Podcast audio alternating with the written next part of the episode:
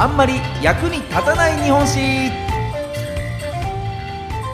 この番組は歴史大好き芸人僕シロップ純平が歴史上の人物や出来事の中で多分テストにも出ない知っていても誰も得しないそんなエピソードをお話しする歴史バラエティ番組です。さあ今日ご紹介するのはこちらの人物。井伊直弼。さあ、井伊直弼といえばね、こう幕末の彦根藩藩主で、こう江戸幕府の大老というね、まあ、将軍に次ぐナンバー2の立場。で、教科書ではね、こう勝手にアメリカと条約を結んで開国して、で、なんか自分と考えが合わないね、こう、外国とは仲良くしないぞっていう人たち、まあ、上位論者たちをですね、こう、安政の大国っていうので弾圧して、で、まあ、恨みを買って結果的に桜田門外の変で暗殺された人物。っていうふうに習ってると思うんですね。なんであの、こう聞いてると、独裁者としてのイメージが強くて、なんか嫌なやつだったんだろうな、みたいなね。そんなイメージあると思うんですけど、いい直輔は本当に悪い直輔だったのか？本当はいい直輔だったんじゃないのか？っていうね、えー、そういったところで、えー、今日はこのいい直輔という人物について紐解いてまいりたいと思います。早速参りましょう。役立たずポイント。一つ目はこちら。がいい直輔。ね、運がいいんです、この方。さあ、この、もともとはね、彦根藩主の14男として誕生。めちゃくちゃ下ですよね。14男ですから。14番目の男の子として誕生。で、上のお兄ちゃんが家を継ぐのが当たり前の時代なので、14番目の男の子。直輔は普通に考えるとね、どう考えてもいい家を継ぐなんてことは想像もできないわけですよ。で、家を継げない弟たちっていうのは、こう、例えば他の家でね、後継ぎがいなくて困ってるよってお家とかに養子に出されるっていうのが、まあ一般的だった時代で、直輔にもね、こう、養子に行くっていう話が舞い込んでくるんですね。で、ある家がですね、こう、養子候補を何人か集めて、オーディションしますみたいなね、えー、そんな話になったので、こう、直輔は、こう、弟と一緒に、そのオーディションにね、参加するために、こう、江戸に向かっていくわけですよ。で、まあ、井伊家はね、こう、井伊直政からスタートしてね、こう、徳川四天王とも言われる名家ですから、もう直輔も、そのオーディションは当然自分が選ばれると思うわけですよ。だからこう、彦根の友人、地元の友人たちには、俺、養子に行くから、もう会えないと思うけど、みんなのこと忘れないよ、つって。涙ながらにね、別れるわけですよ。みんなありがとうなまたないつか会おうなきっと偉くなってまた会おうなつって別れるわけですよ。ただ残念ながら、オーディションに選ばれたのは、一緒にオーディションを受けた弟の方だったんですね。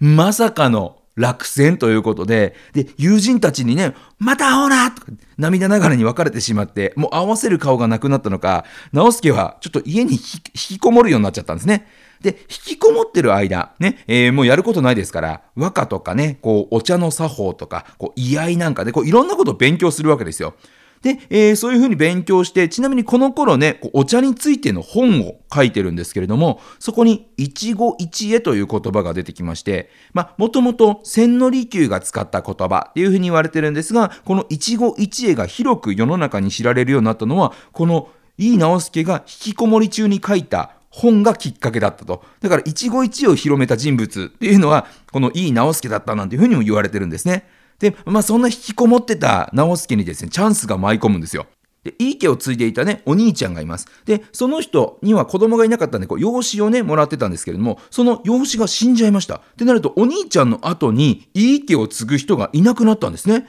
で、直輔より上の兄弟っていうのはみんな他の家の養子に出ちゃってて、最後まで余ってた残り物だった直輔が、え、じゃあ僕ですかね？ということで、いい家を継ぐことになったと。だから、あのオーディションにもし受かっていたら、他の家に養子に入ってたわけですから、直輔がいい家を継ぐことはなかったんです。だから、ある意味、ね、この落選したっていうことが、この直輔の人生を変えてしまった、決めてしまったということで、運がいい直輔だったわけですね。じゃあ続いて参りましょう。役立たつポイント。2つ目はこちら。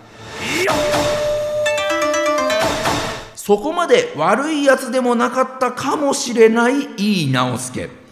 ね、あの、断言はしませんけれどもね、かもしれないではございますが、こう、いい家を継いでからというものね、引きこもり時代にはやっぱいろいろと勉強してたことも功を奏しまして、非常にいい政治をしてたというふうに言われてるんですね。藩校というね、あ藩の学校を作って教育に力を入れたりですとか、こう、領内を自ら視察して、こう、民の暮らしを良くする政治を行ったりとか、まあ、そんないいお殿様として頑張っていた直輔なんですけれども、そんな頃に直輔の運命を変える出来事が起こるんですね。それが何か、そう、黒船の来航です。で、国の一大事ということで、将軍からの信任も厚かった直輔が、こう、大老という立場になったわけですね。もう大出世ですよ。で、この時、一番の議題というのが、まあ、鎖国していた日本がね、開国して、アメリカと貿易をすべきかどうかというところなんですけれども、こう歴史の授業ではね、この大の外国嫌いだった天皇の考えをもう無視して、開国派だった直輔が勝手に条約を結んでね、あのもう立場を利用して勝手に条約を結んで日本を開国してしまったっていうふうに習ったんですけれども、でも最近の研究では本当は直輔も積極的な開国派ではなかったんじゃないかというふうに言われてるんですね。外国がいつ攻めてきてもおかしくないという状況で、ちょっとね、こう、軽く脅してきているアメリカを前に、条約を結ばずに揉めるよりは、旦、まあ、しゃーなしで開国して、で、力をつけた上で、ね、ある程度ちゃんと物を言える立場に、日本を物を言える立場にした上で、こう、改めて鎖国をするっていうのがいいんじゃないっていう考えだったっていうふうに言われてるんですね。ただ残念ながらその理論でなかなか天皇を説得しきれなかったんですね。で、こう、アメリカには、すみません、あの、天皇の OK が出るまで待ってくださいっていうふうにお願いしたんですけど、アメリカは、おいおい、そうやって時間を稼いでるだけじゃないかっていうふうに、あんまり待たせたら大砲ぶっ放すぞっていうふうに脅してくるわけですね。で、そこで仕方なく、ちょっと天皇の許可得てないけれども、もうちょっともう前倒しでやっちゃいましょうっていうことで条約を結んだと。で、この頃将軍の後継ぎ問題でも日本国内っていうのは揉めてて、直輔と敵対しているね、こう、水戸藩などの勢力が、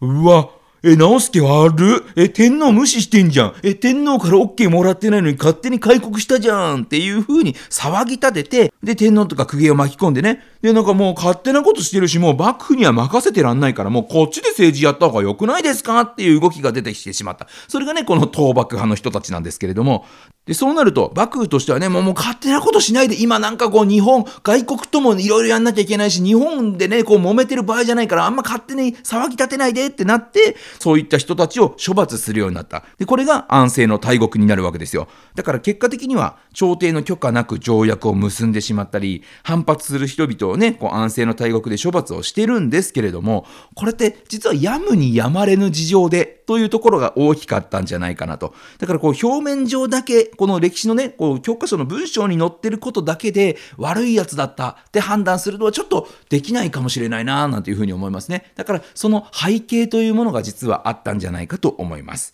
さあ、それでは参りましょう。最後、役立たずポイント3つ目はこちら。真面目でお行儀いい直輔。で、まあ、こういったことでね、こう、弾圧された側からも恨みを買うわけですよ。そこで、1860年3月24日、雪が降りしきる中、江戸城のね、桜田門というところで暗殺されることになってしまった直輔。ね、これ運が悪くてね、こう真面目だったから命を落としたんですよね。まあ、この日、江戸は季節外れの雪でした。で、江戸城にね、こう出勤するときに、こう、死角にわーっと襲われてしまって命を落とした井伊直輔なんですけれども、まあ、雪が降ってるからね、こう、警護の人たちが、刀が濡れてしまわないようにっていうことで、刀をなんか袋みたいなの入れて、刀カバーみたいなのかけてるんですね。だからこう、わーっと襲われたときに、あ、敵だ刀を抜け、あ、ちょ、ちょ、ちょ、待って、あの、カバーを今外すから、あ、おだと、ブシューみたいにやられちゃったと。刀カバーがなければスパッといけたのに、刀カバーのせいでね、あの、反撃ができなかったというふうに言われてて、さらに、事前にね、こう、周りから、いや、直輔さん、あの、命狙われてるらしいですよって情報がね、実は入ってたというふうに言われてて、で、警備増やした方がいいんじゃないですかって言われてたんですけれども、直輔は、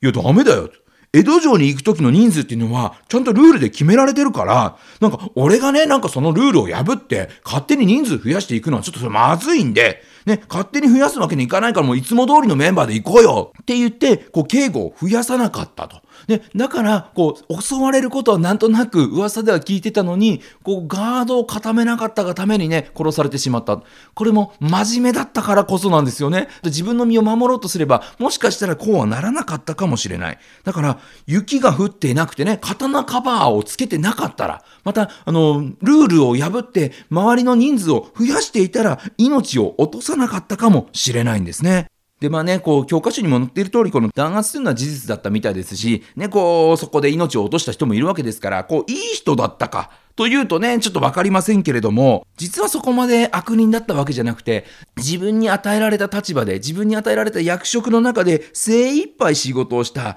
ただただ真面目な人だったのかなというふうに思いますね。ですからなんとなくこう、いい直輔といえば悪いやつっていうイメージがありますが、ちょっとね、こう、真面目で一生懸命で生き方が下手だった人というふうにね、えー、もしかすると解釈が変わるのかもしれないですね。そんないい直輔今日はご紹介しました。また来週お耳にかかりましょう。さよなら。